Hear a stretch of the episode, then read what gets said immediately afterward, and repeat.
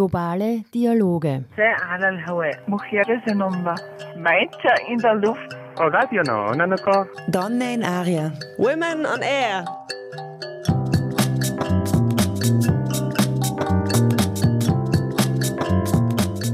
Jeden Dienstag von 13 bis 14 Uhr auf Orange 94.0. Immer abrufbar auf www.noso.at.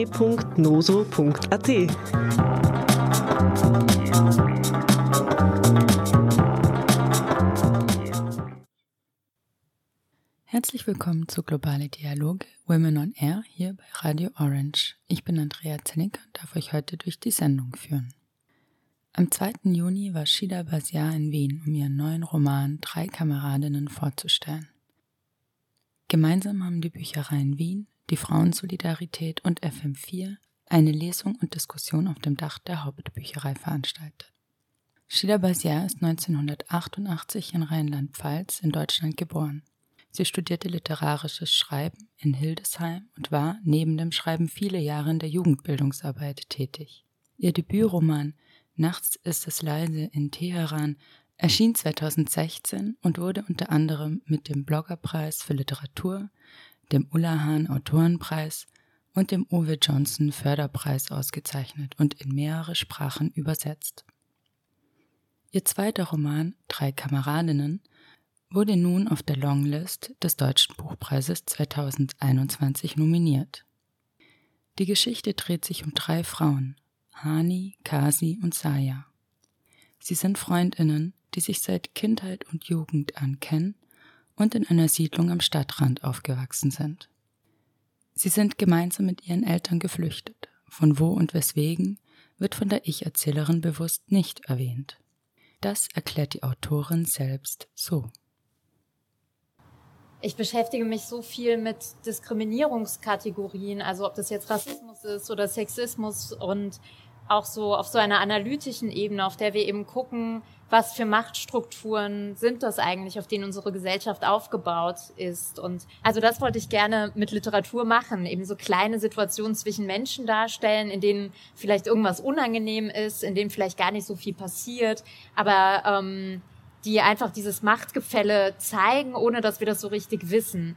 Und da finde ich es einfach so viel wichtiger, auf die Personen zu gucken und auf deren Interaktionen zu gucken, dass ich so ganz viele Parameter, die wir sonst daran setzen, wie wir es gewohnt sind, auf Geschichten zu gucken, gar nicht so wichtig fand. Also ich habe gemerkt, das, was die Figuren erleben, das, was sie im Alltag stört, das sind Sachen, die hängen nicht damit zusammen, aus welchem Land jetzt die Eltern kamen oder aus welchem Grund die Eltern dazu kamen. Und dass wir in diesen Diskussionen so oft so ein Bild auf Leute werfen, bei dem wir glauben, wir wüssten ganz, ganz viel. Also alle Vorurteile, die es gibt, ob die jetzt ihre Berechtigung haben oder nicht, oder ob sie eine Berechtigung haben könnten, basieren ja immer auf der Annahme, man wüsste das alles. Man wüsste irgendwie, wie patriarchal islamische Familien strukturiert sind. Man wüsste, was die Kultur von dem und dem ist, weil er gerade gesagt hat, die Eltern kamen aus dem und dem Land.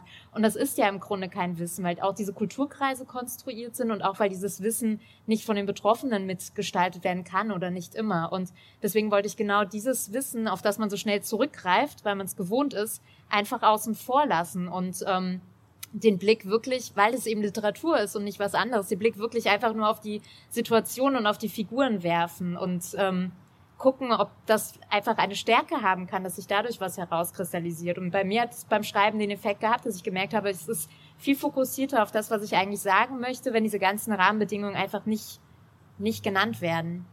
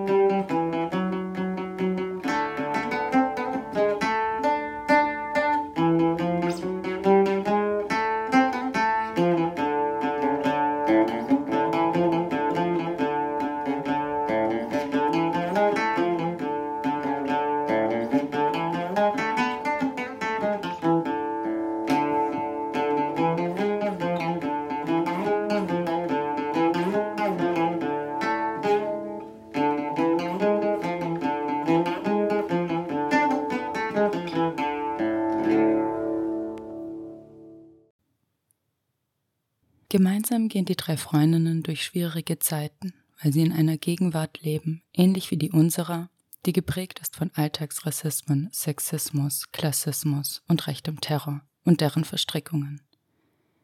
Ihre tiefe Freundinnenschaft gibt ihnen aber Halt. Inspiriert von drei Kameraden von Erich Maria Remarque schrieb Basia über Freundinnen, über ein Bündnis unter Frauen. Dabei begegneten ihr aber auch Herausforderungen. Also das Schreiben war einfach ein interessanter Prozess, weil mir war es ja auch so wichtig, dass es eine Freundschaftsgeschichte zwischen drei Frauen ist, weil ich da so eine Lücke gesehen habe. Ich wollte solche Geschichten selber immer gerne lesen oder die, die es gab, habe ich so geliebt, immer von klein auf. Und als ich angefangen habe, diese Geschichte zu schreiben, habe ich gemerkt, dass ich diese drei Frauen irgendwie ständig so in die Bewegung bringe, sich zu streiten und da aber immer sofort wieder weg wollte und immer gedacht habe, was ist denn das? Warum führe ich denn auf einmal immer so Streitgespräche mit denen? Bis ich irgendwann verstanden habe, dass so die Frauen-Freundschaftsgeschichten, die ich kenne, sehr oft so problemfokussiert sind. Also ich habe auch manchmal so zur Recherche einfach, wenn ich irgendwie beim Schreiben so einen Moment von Nichtwissen hatte, irgendwie so Freundinnen oder so gegoogelt und dann landet man natürlich irgendwie auf ganz merkwürdigen Artikeln von, also keine Ahnung, wie so Frauenzeitschriften und so. Und dann ist immer das Thema Streit unter Freundinnen, Intrigen unter Freundinnen. Und das ist ja irgendwie auch vielsagend, so dass ich gemerkt habe, ich bin so geprägt davon, dass das so laufen müsste, dass ich das erstmal irgendwie ablegen musste. Und natürlich, wenn ich eine Geschichte schreibe, ist ja klar, die drei dürfen sich jetzt auch nicht immer einig sein, weil sonst ist die Geschichte langweilig. Deswegen muss da irgendwie eine Dynamik drin entstehen. Und dann war das für mich ähm, irgendwann die Erkenntnis zu sagen, das Fundamentale, so die Basis, die ist bei denen safe. Also die müssen sich nicht erklären oder es wird erwähnt, wie das ein Prozess war. Sie kennen sich schon sehr lange, aber jetzt in der Jetztzeit als Erwachsene müssen sie einander nicht erklären, was Rassismuserfahrungen sind. Das ist total klar. Die Frage ist nur, wer geht wie unterschiedlich damit um.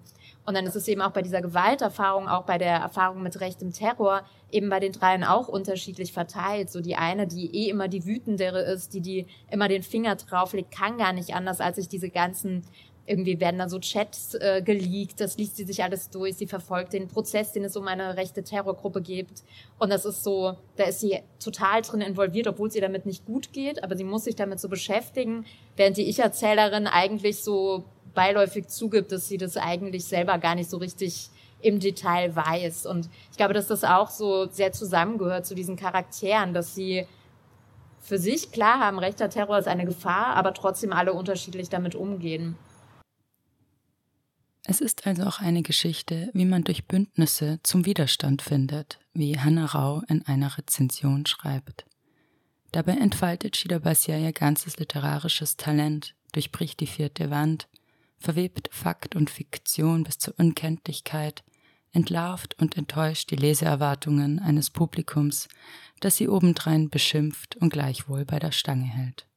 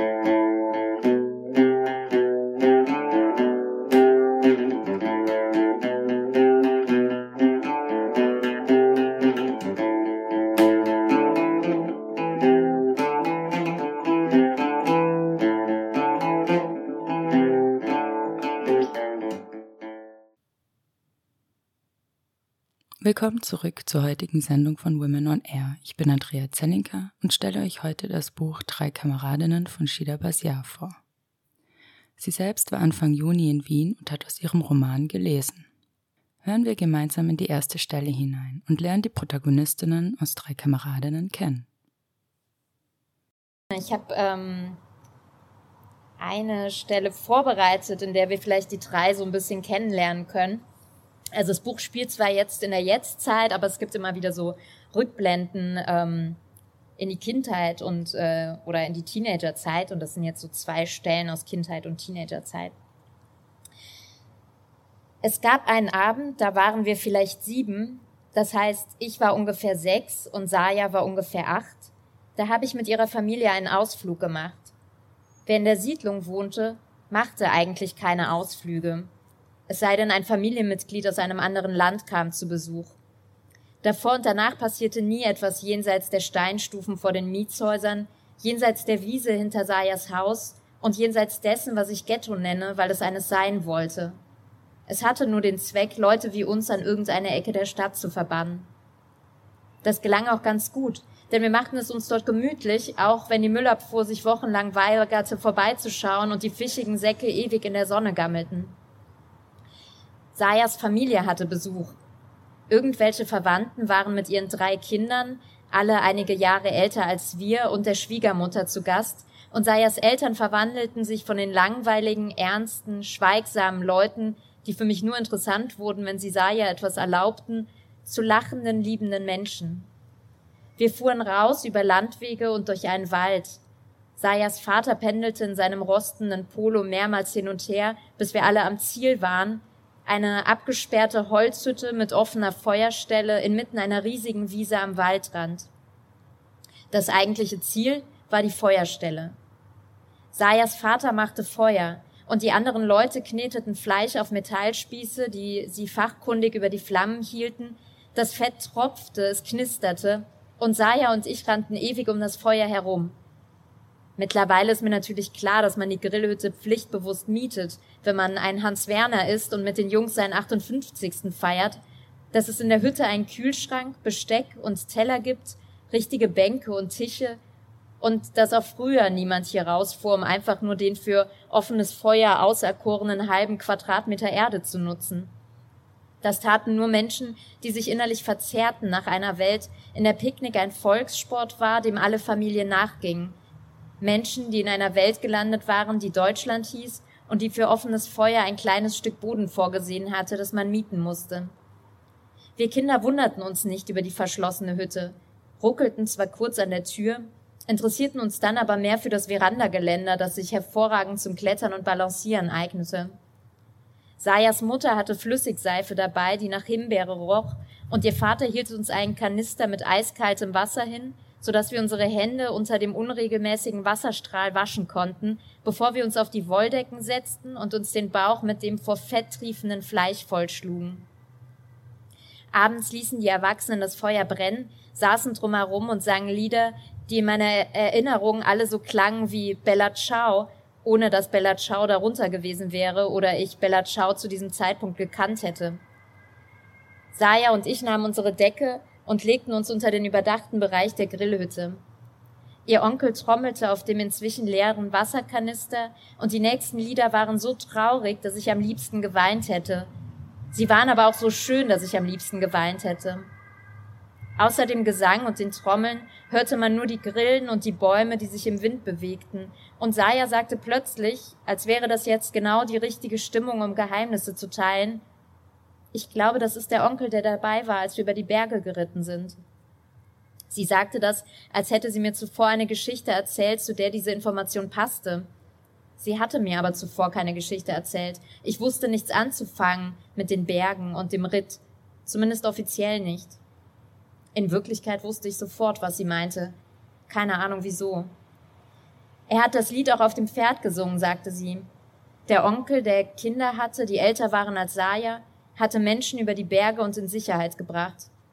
Berge, über die keine geebneten Wege führten, die verschneit waren, endlos schienen. Mit Kindern nicht älter als vier. Saya summte leise das Lied mit. Ihre Stimme, die noch nie als helle Kinderstimme durchging, auch nicht als sie ein Kind war, klang zusammen mit der entfernten Männerstimme so sanft und schön, dass ich mir wünschte, mein restliches Leben würde allein aus diesem Abend bestehen. Danach durfte ich das erste Mal bei Saya schlafen, weil unsere Eltern, als wir endlich wieder zurück in der Siedlung waren, uns nicht voneinander trennen konnten. In der kleinen Wohnung war eigentlich nie Platz für einen Gast und an diesem Abend erst recht nicht, doch Saya, ich und die drei Kinder quetschten uns in das kleine Zimmer, das Saya sonst mit ihren wenigen Kuscheltieren teilte. Saya schlief, wie Saya schläft. Normalerweise. Ohne Ton schlief sie ein und ohne Ton wachte sie auf. Nachts war da nie irgendwas an ihr, das rastlos schrie oder wütend tobte. Wenn sie erzählte, dann so, als würde sie immer noch in ihrer rauen Kinderstimme Revolutionslieder mitsummen. Ernst, aber ohne Dringlichkeit. Wir waren danach, Jahre später, noch oft zusammen an Grillhütten. Es gab eine Phase, in der alle ihren 18. Geburtstag groß feierten. Mit alle meine ich alle aus der Schule, aus dem Gymnasium, in das Saya und ich gingen. Sie und ich kamen allerdings nie auf die Idee, unseren Geburtstag großartig zu feiern. Vielleicht, weil es da verschiedene Hürden gab. Eltern, die dabei sein wollten. Geld für Bier und Würstchen, das wir nicht hatten und nachdem wir auch unsere Eltern nicht fragen konnten jede Menge Skrupel überhaupt, den Eltern klarzumachen, warum wir uns so wichtig nahmen, uns mit unserem Geburtstag so in den Mittelpunkt zu drängen. So unterschiedlich Sayas und meine Eltern auch immer waren, so einig waren sie sich manchmal, ohne es zu merken oder zu wissen. Zu den 18. Geburtstagen der anderen wurden wir natürlich trotzdem eingeladen. Diese Partys machten die Zeit in der Oberstufe sehr viel aufregender als die Jahre davor. Auf ihnen spielte sich der Großteil unseres Soziallebens ab. So ist das an Orten, an denen man nicht normal feiern gehen kann, es sei denn, man organisiert sich, kennt Leute mit Autos und fährt zu den besseren Städten in der Umgebung. Die Partys fanden immer an unterschiedlichen Hütten statt, nie aber an der, deren Feuerstelle Sayas Familie damals illegal genutzt hatte. Vielleicht, weil es sie zu dem Zeitpunkt gar nicht mehr gab. Ich bin jedenfalls ganz froh, dass die Erinnerung an diesen einen Abend nicht von unseren Sauforgien überdeckt wurde. Zu einer dieser Partys nahmen wir Hani mit. Wahrscheinlich war es einer der frühen 18. Geburtstage, vielleicht von einem der Jungs aus unserem Jahrgang, mit denen wir abhängen. Es war Spätsommer und tagsüber noch immer so heiß, dass es auch nachts einfach nicht abkühlte. Und wir standen am Lagerfeuer und wurden betrunkener und betrunkener, und niemand wäre jemals auf die Idee gekommen, etwas anderes als Bier zu trinken und etwas anderes als Tabak und Cannabis zu rauchen. Ich war verliebt in einen Jungen namens Alex. Und es war so schön, verliebt in ihn zu sein, denn es ergab endlich mal Sinn. Wir waren jetzt in einem Alter, in dem man nicht nur verliebt war und dann nichts geschah, nein, wir unterhielten uns richtig über Filme und Lehrer, und es war schön, sich zu unterhalten und dabei Herzklopfen zu haben und sich zu fragen, ob er auch Interesse haben könnte. Alex war älter als ich und schlau und lieb. Genau deswegen war die Party so wichtig für mich, weil ich so aufgeregt war zu erfahren, ob etwas zwischen Alex und mir passieren würde. Ich hatte meinen liebsten Hoodie dabei und die Hose mit den großen Rissen. Den Hoodie hätte ich gerne angezogen, weil ich mich darin schön fand, aber es war leider so warm, dass es keinen Sinn hatte. Alex war ein wenig schüchtern und wir redeten eine geschlagene halbe Stunde miteinander. Dann musste er aufs Klo und kam nicht wieder, und ich wartete dort, wo wir gestanden hatten. Ich dachte, er würde wiederkommen, er war ja nur aufs Klo gegangen. Alex kam aber nicht wieder, weil er dann, wie das eben so passiert, mit anderen Leuten über Filme und Lehrer sprach und bei den anderen Leuten stehen blieb. Ich wartete trotzdem weiter dort, an dieser Stelle, am Lagerfeuer, weil ich hoffte, es würde ihm wieder einfallen, dass er eigentlich mit mir hier gestanden und sich wirklich gut unterhalten hatte, und ich hatte dementsprechend natürlich auch große Angst davor wegzugehen, denn dann würde er mich nicht finden können, wenn er wiederkam. Saya hatte in der Zwischenzeit wie immer kein Interesse an niemandem bekundet. Saya war nie verliebt, zumindest nicht offiziell. Das war vielleicht eine Reaktion darauf, dass nie jemand offiziell in Saya verliebt war. Vermutlich, weil sie auf Partys wie dieser nicht tat, was man tun sollte, sich unterhalten, sich über Dinge lustig machen, sich durch witzige Sprüche profilieren, sich interessiert zeigen, sich interessant machen. Saya diskutierte aus irgendeinem Grund immer mit irgendwem. So auch dieses Mal. Sie saß in einer Ecke auf einer der wenigen Bänke, die draußen standen, zwischen drei Jungs, drei Nerds aus dem Jahrgang über uns und redete über den Irakkrieg. Ein Thema, über das eigentlich noch nie jemand unbedingt und inzwischen niemand mehr überhaupt sprechen wollte. Saya aber wollte unbedingt. Sie wollte noch immer über den 11. September sprechen, über George W. Bush und die USA. Inzwischen hat sie sich das Thema zum Glück abgewöhnt, aber als wir alle 18 wurden und Saya 20, waren die USA ihr Lieblingsthema und vielleicht lag das auch daran, dass die USA den meisten Zündstoff für Diskussionen boten. Die Nerds um sie herum, alle betrunken und in irgendwelche Metal-Shirts gekleidet, erzählten, was sie im Internet gelesen hatten. dass die Amerikaner die Anschläge vom 11. September selbst angezettelt hätten, um in den Irak einmarschieren zu können. Obwohl Saya zu dem Zeitpunkt ähnlich abstruse Theorien vertreten hätte, um jemanden provozieren zu können, widersprach sie ihnen einfach um zu widersprechen und am Ende hielt ihr jemand einen Dollarschein hin, auf dem irgendwelche Zeichen irgendwas enthüllen sollten. Das sei ein dermaßen alter Hut, sagte Saya bloß, sowas könne doch niemand ernsthaft mehr glauben, und auch das sagte sie nur, weil es sich als Totschlagargument anbot, denn etwas, das nicht aktuell ist, hat ja irgendwie keine Bedeutung mehr. Keine Ahnung, ob ihr jemals jemand zuvor einen Dollarschein hingehalten und ihr irgendwelche Zeichen entschlüsselt hatte, oder ob sie das mit dem alten Hut nur sagte, um schlauer als die anderen zu klingen. Warum hatte da überhaupt jemand einen Dollarschein dabei? Was wird aus Leuten, die mit 18 Dollarscheine auf Partys mitnehmen, um anderen damit Verschwörungstheorien zu erklären? Vielleicht sind das die gleichen zehn Leute, die heute für die 30.000 Hasskommentare im Internet zuständig sind. Naja, Saya saß da also, wie immer gut gekleidet, wie immer umgeben von Männern und einer absolut asexuellen Aura, die mich damals noch irgendwie beunruhigte, weil ich noch nicht wusste, dass wir nicht immer alle so mega übersexualisiert durch die Welt gehen müssen. Das muss man ja auch erstmal verstehen. Erst wird man mit einer Welt konfrontiert, in der alle Filme, Werbeanzeigen, Witze und Darstellungen von Frauen übersexualisiert sind. Dann soll man selbst aber auf gar keinen Fall übersexualisiert sein, unter keinen Umständen.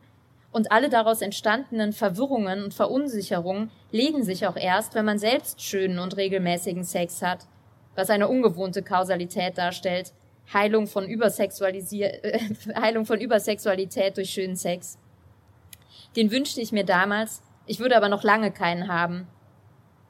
Dafür hatte Hani in dieser Nacht schönen Sex. Nicht zum ersten Mal, das weiß ich sicher, denn über ihr erstes Mal weiß ich alles, aber zum ersten Mal so, dass es alle mitbekamen. Ich habe gerade, Jahre später, schlagartig so viel Mitleid mit Hani wegen dieser Geschichte, obwohl ihr ja, wie gesagt, eigentlich etwas sehr Schönes passiert ist.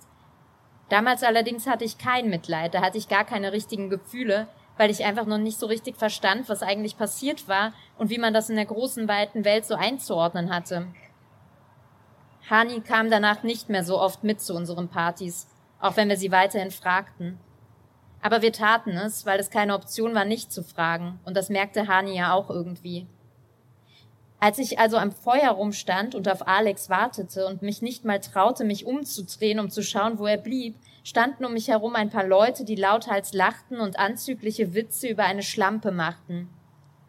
Zu dem Zeitpunkt war das ein Wort, das man so benutzte. Es gab Menschen und es gab Schlampen. Besagte Schlampe also hatte gerade in dem kleinen Raum, in dem sonst der Kicker stand, wilden Sex mit irgendwem. Schlampe und irgendwer, das interessierte mich nicht mal so richtig, trotzdem hörte ich zu. Sie lästerten über ihre Klamotten, darüber, wie sie sich den ganzen Abend schon benommen und dass sie es ja von vornherein voll nötig gehabt habe. Das sagte man so, voll nötig haben, was auch immer das heißen mochte. Ich fand es tendenziell aber auch eher uncool, dass ein Mädchen auf der Party war, das es so nötig hatte.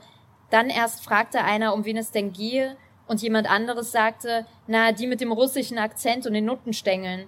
Was gemein war. Denn Hani rauchte ihre Zigaretten mit Zigarettenhaltern, weil ihre Oma das früher so gemacht hatte, und außerdem ist Hanis Akzent kein bisschen russisch und war schon zu der Zeit so dezent, dass man ihn nur hörte, wenn man ihn unbedingt hören wollte. Ehrlich gesagt aber war das nicht das, was ich damals spontan dachte. Mein erster Gedanke war, scheiße, die reden über Hani und scheiße, ich habe Hani mitgebracht und jetzt benimmt sie sich daneben. Als wir sie wieder sahen, später am Abend, hatte sich ihre Wimperntusche ungünstig auf den Wangen verteilt. Sie merkte natürlich, dass alle was mitbekommen hatten und ihr das die älteren Mädchen nicht verzeihen würden, und ihr entging natürlich auch nicht, dass der Typ, den sie da gerade kennengelernt hatte, einen ziemlich schönen Abend hatte, denn er gewann danach jede Runde Bierpong. Immerhin aber weiß ich, dass Hani Spaß gehabt hatte, denn als sie und ich dann irgendwann die letzten vier Bierflaschen klauten und uns an den Waldrand setzten, um betrunken und traurig den Sonnenaufgang zu sehen, erzählte sie mir, dass es wirklich schöner Sex gewesen sei und sie einen wirklich schönen Orgasmus gehabt habe.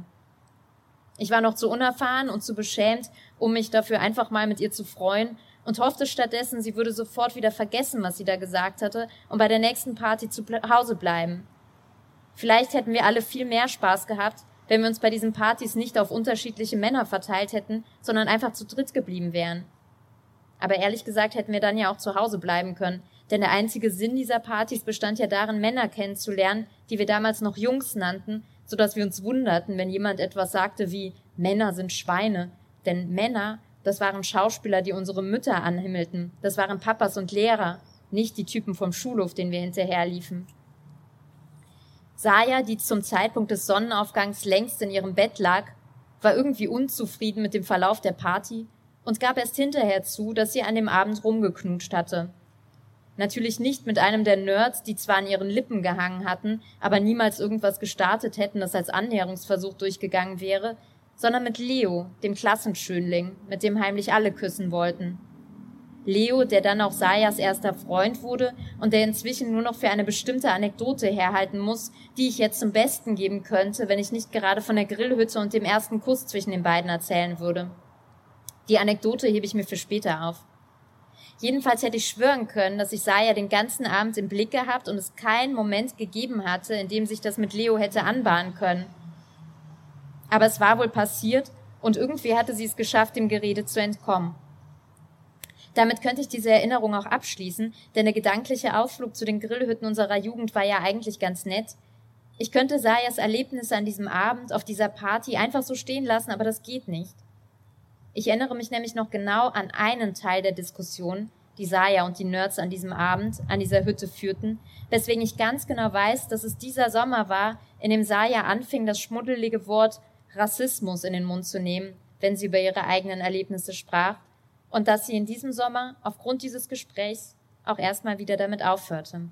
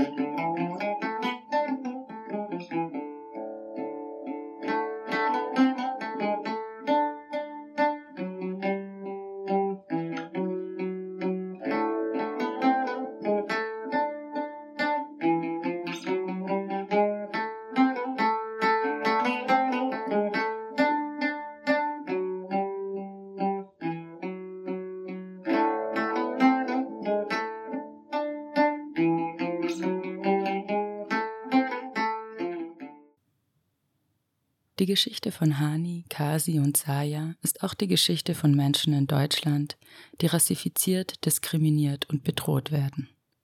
Ohne konkret zu werden, erzählt der Roman auch über den NSU-Prozess, nämlich von einem Prozess gegen eine rechtsextreme Terrorzelle, die über Jahrzehnte im Untergrund Menschen mit Migrationshintergrund ermordet hat. Mehr als 13 Jahre lang haben Uwe Böhnhardt, Uwe Mundlos und Beate Zschäpe aus dem Untergrund heraus gemordet, gebombt und mehr als ein Dutzend Banken überfallen. Acht türkisch und ein griechischstämmiger Kleinunternehmer sowie eine Polizistin wurden dort Anklage von dem Trio erschossen. Doch es geht in dem Roman nicht nur um gewaltbereite Neonazi-Gruppen, die im Untergrund agieren, sondern auch um ein politisches Umfeld, in dem ganz offen rechts agiert und agitiert wird.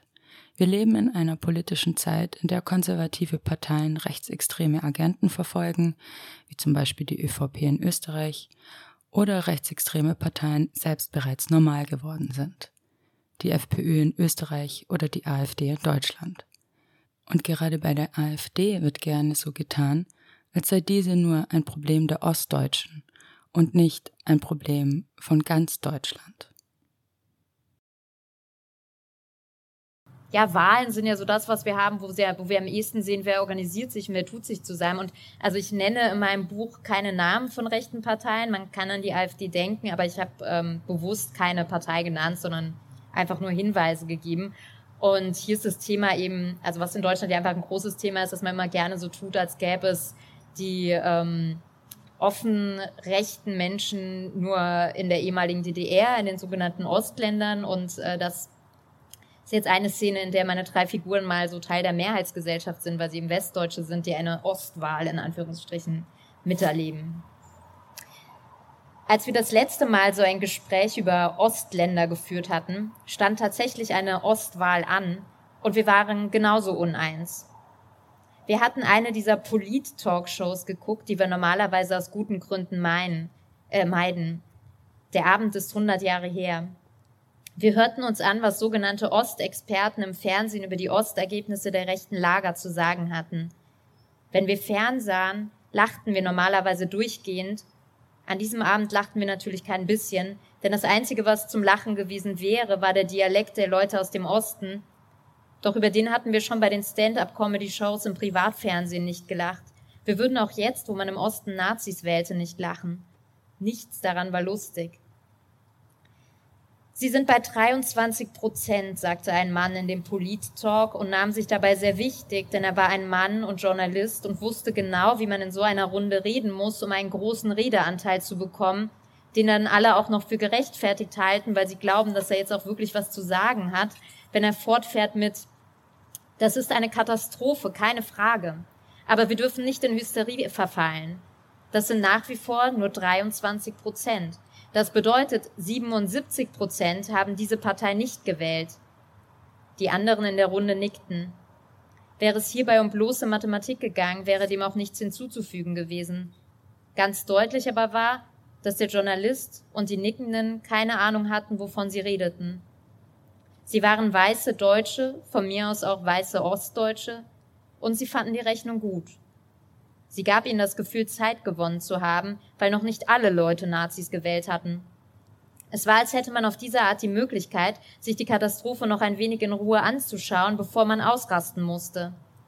Als hätte man ein ekliges, stinkendes Tier gefunden, das noch nicht ganz tot, aber auch nicht mehr gefährlich ist als könnte man mit einem Stock darin herumstochern, ohne dass etwas Schlimmes passiert.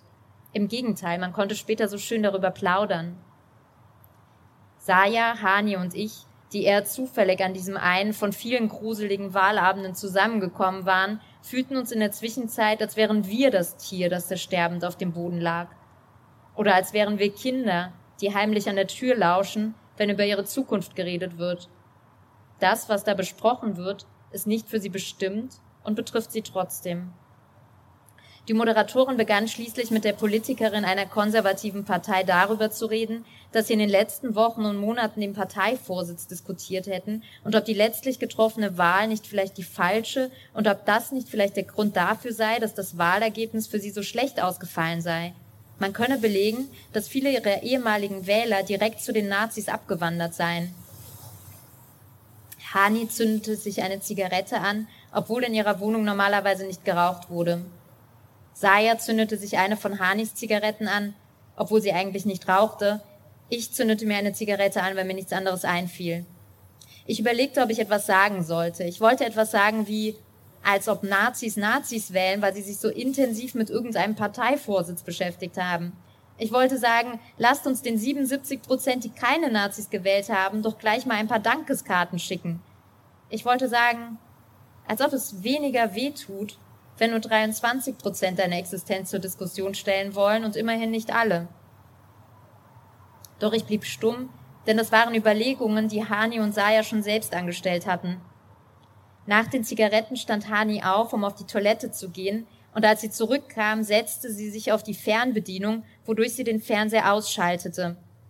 Es war eine kurze und überraschte Stille, die jetzt in dem verrauchten, lilafarbenen Raum eintrat und Saya sagte, danke.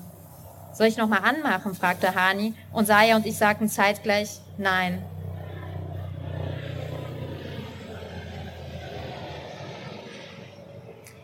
Das letzte Wort, das der Fernseher noch von sich gegeben hatte, lautete Rechtsruck.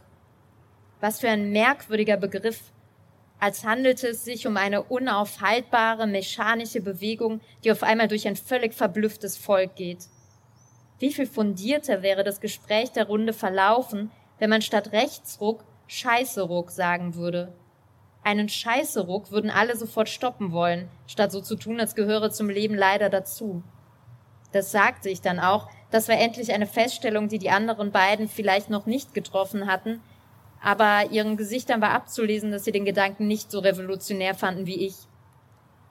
Ich weiß noch, dass Saya uns an dem Abend irgendwann Posts von Menschen vorlas, die auf den Straßen von gröhlenden Wahlgewinnern geschubst, geschlagen, gejagt wurden.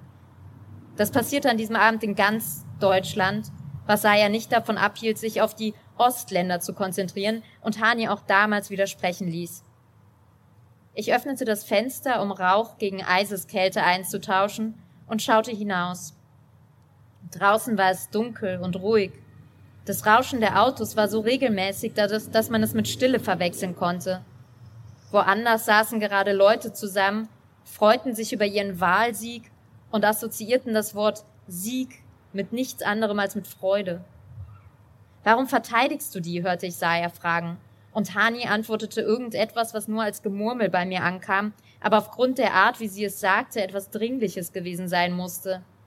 Sie diskutierten noch lange, und es erleichterte mich, dass sie das taten. Bei den beiden schien es immer ein wenig, als würde es ihnen am besten gehen, wenn sie einander hatten, um zu diskutieren. Über ein Thema, das mir möglichst völlig egal war. Das war besser, als sich der Stille und der Traurigkeit auszusetzen, die wir eigentlich in uns hatten und die niemand von uns rauslassen wollte. Und es war weniger anstrengend, als mit sachlichen Differenzierungen anzufangen, die natürlich auch in der Luft lagen. Denn dieser merkwürdige Osten, das waren ja Leute wie wir. Also nicht im Sinne von alle Menschen sind gleich. Ich meine eher die nicht weißen Leute im Osten, die so sind wie wir. Wieso taten wir so, als lebten da drüben nur weiße Drecksäcke? Aber Differenzierung macht nur traurig. Man braucht Kraft dafür. Wir hatten keine Kraft. Lieber hörte ich also den beiden zu, wie sie von Dingen redeten, von denen sie keine Ahnung hatten. Lieber hörte ich zwei Frauen zu, die in Westdeutschland aufgewachsen und noch nie im Osten Deutschlands gelebt oder gearbeitet hatten und hier trotzdem zu Expertinnen für diesen vermeintlichen Osten wurden, den man nach Strich und Faden verallgemeinern, wahlweise verniedlichen oder dämonisieren durfte. Das entsprach auf merkwürdige Weise meinem Gerechtigkeitssinn. Wir ignorierten die vorherigen Wahlen, die im Westen stattgefunden hatten und deren Ergebnisse zwar anders, aber nicht weniger gruselig waren, und warteten weiter auf ein Wunder.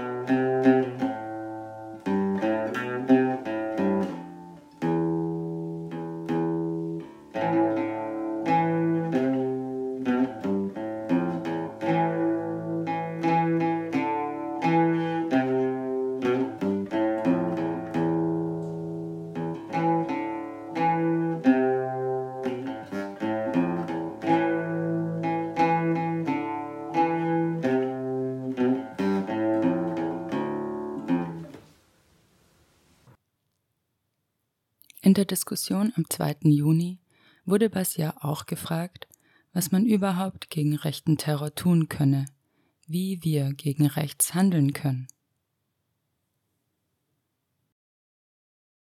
Mir war es zum Beispiel wichtig, dass bei rechtem Terror zu erwähnen, wie aktiv die Angehörigen sind, dass die Angehörigen sind, die Leute sind, die die eigentliche Arbeit machen und weil rechter Terror eben nur so ein halbes Thema ist, ist es eben auch nur ein Beisatz. Aber diese Sachen müssen, finde ich, trotzdem erwähnt werden. Aber für die ganz normalen Hanis und Kasis und Sayas gibt es, glaube ich, einfach tatsächlich nicht so viele Räume außerhalb von darüber reden und es anzuprangern und es zu benennen und vielleicht auch immer mal wieder Streitereien zu führen.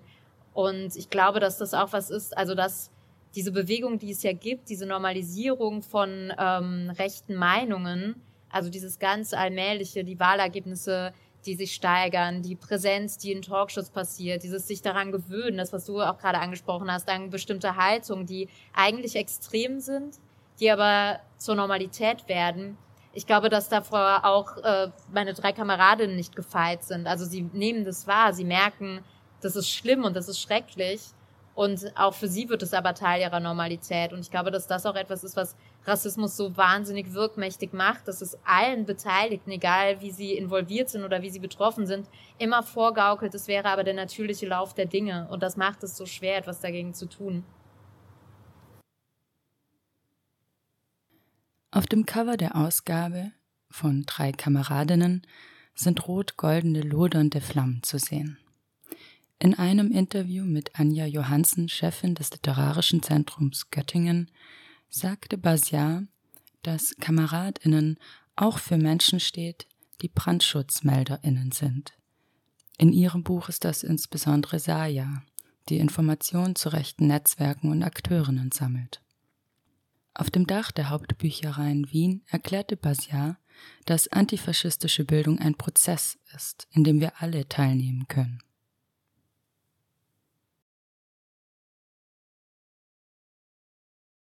Ja, Saya ist ja diejenige, die es versucht. Also sie ist ja diejenige, die immer noch ein Beispiel macht und noch ein Beispiel macht und die ähm, all diese Sachen, die ihr dann im Alltag passieren, sie hat eine negative Erfahrung, sie schreibt sie sofort in ihr Notizbuch, um sie dann irgendwann in den Workshops, die sie gibt, nennen zu können. Und Kasi ist dann eben diejenige, die sagt, ähm, ich habe es noch nie verstanden, weil eigentlich entweder man glaubt uns, wenn wir von unseren Erfahrungen erzählen, und man glaubt uns nicht, oder ich als ich würde ergänzen, entweder Menschen wissen um die Machtstrukturen, in denen diese Sachen passieren, oder sie weigern sich, das anzunehmen.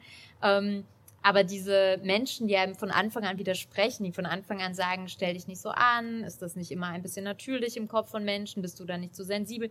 Menschen, die sowas sagen, die hängen ja immer noch so sehr an dieser Vorstellung, dass wir alle gleich behandelt werden würden.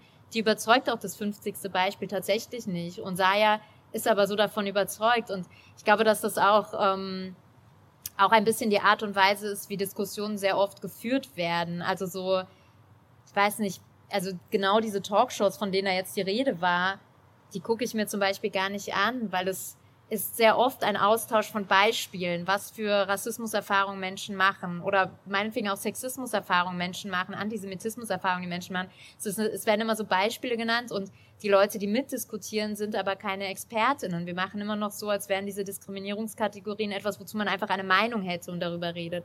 Und sehen irgendwie nicht, dass es dazu Wissenschaft gibt, dass es dazu Expertinnen gibt, die dazu künstlerisch arbeiten, die diese Erfahrungen in ihrem Leben machen, die sich einfach damit beschäftigt haben. Und solange das so ist, ist ja auch dieser Austausch von Beispielen aus dem echten Leben irgendwie Zeitverschwendung. Oder was heißt Zeitverschwendung? Es ist so ein, ähm, es ist ein weiteres Hinauszögern, Strukturen zu verändern. Und es ist natürlich ein Stück weit auch ein Kommentar auf mein eigenes Buch und auf mein eigenes Schreiben, was ja auch eine Ansammlung von Beispielen ist wenn man so möchte. Und für mich aber klar war, ich gebe mich nicht der Illusion hin, wenn das jemand liest, hat er oder sie danach komplett was verstanden, was er vorher nicht verstanden hätte. Ich glaube eher, dass all diese Bücher, die entstehen oder künstlerische Umsetzungen oder Diskussionen, Diskussionsrunden, wenn sie gut geführt werden, immer nur Teil eines Prozesses sein können, in dem jeder Mensch sich selber befindet in dieser Thematik.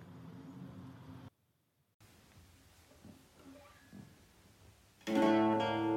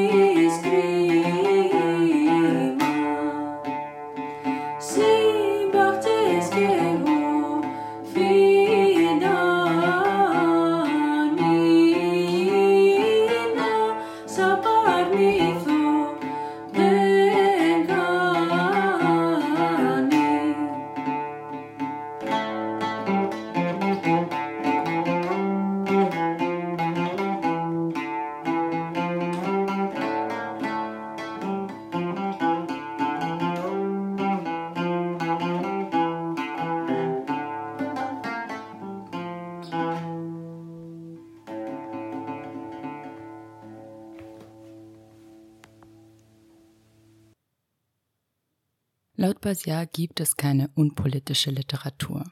Sie lese alles politisch und hinterfrage jede Erzählung hinsichtlich ihrer politischen Rahmenbedingungen. Auch in Wirklichkeit gibt es nichts, was unpolitisch ist. Es ist allein schon eine politische Frage, wer was schreibt und wer gehört wird und wer nicht. Kein Buch entsteht in einem luftleeren Raum. Es stecken immer Menschen und Strukturen dahinter, die es ermöglichen, dass ein Buch überhaupt entstehen kann, und diese sind eben politisch. Dafür braucht es kein explizit politisches Thema in der Erzählung, denn die Herstellung allein ist bereits politisch.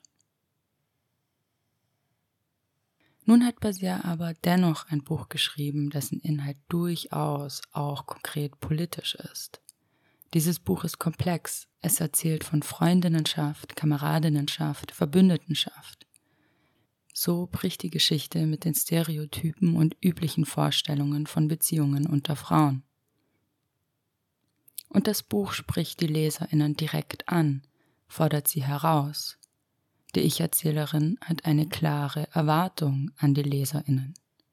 Jede Person, egal ob Mehrheitsgesellschaft oder nicht, geht es was an, wenn Menschen tagtäglich aufgrund äußerlicher Merkmale diskriminiert werden und aufgrund rechten Terrors sterben. Als Leserinnen müssen wir nicht wissen, wo die Protagonistinnen herkommen und welche spezifischen biografischen Eckdaten sie haben, um das einzusehen. Um einzusehen, uns kontinuierlich antifaschistisch zu bilden und Brandschutzmelderinnen füreinander zu sein. Drei Kameradinnen von Shida Basiar ist eine große Empfehlung für all jene, die wichtige und relevante zeitgenössische Literatur lesen möchten. Das war es für heute mit Globale Dialoge. Ich hoffe, euch hat die Sendung gefallen und ihr hört nächste Woche Dienstag wieder rein, hier bei den Women on Air um 13 bis 14 Uhr auf Radio Orange. Habt noch einen schönen Tag.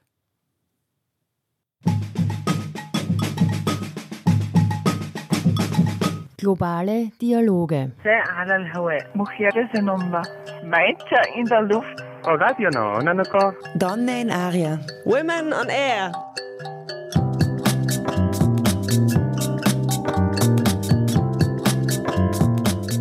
Jeden Dienstag von 13 bis 14 Uhr auf Orange 94.0.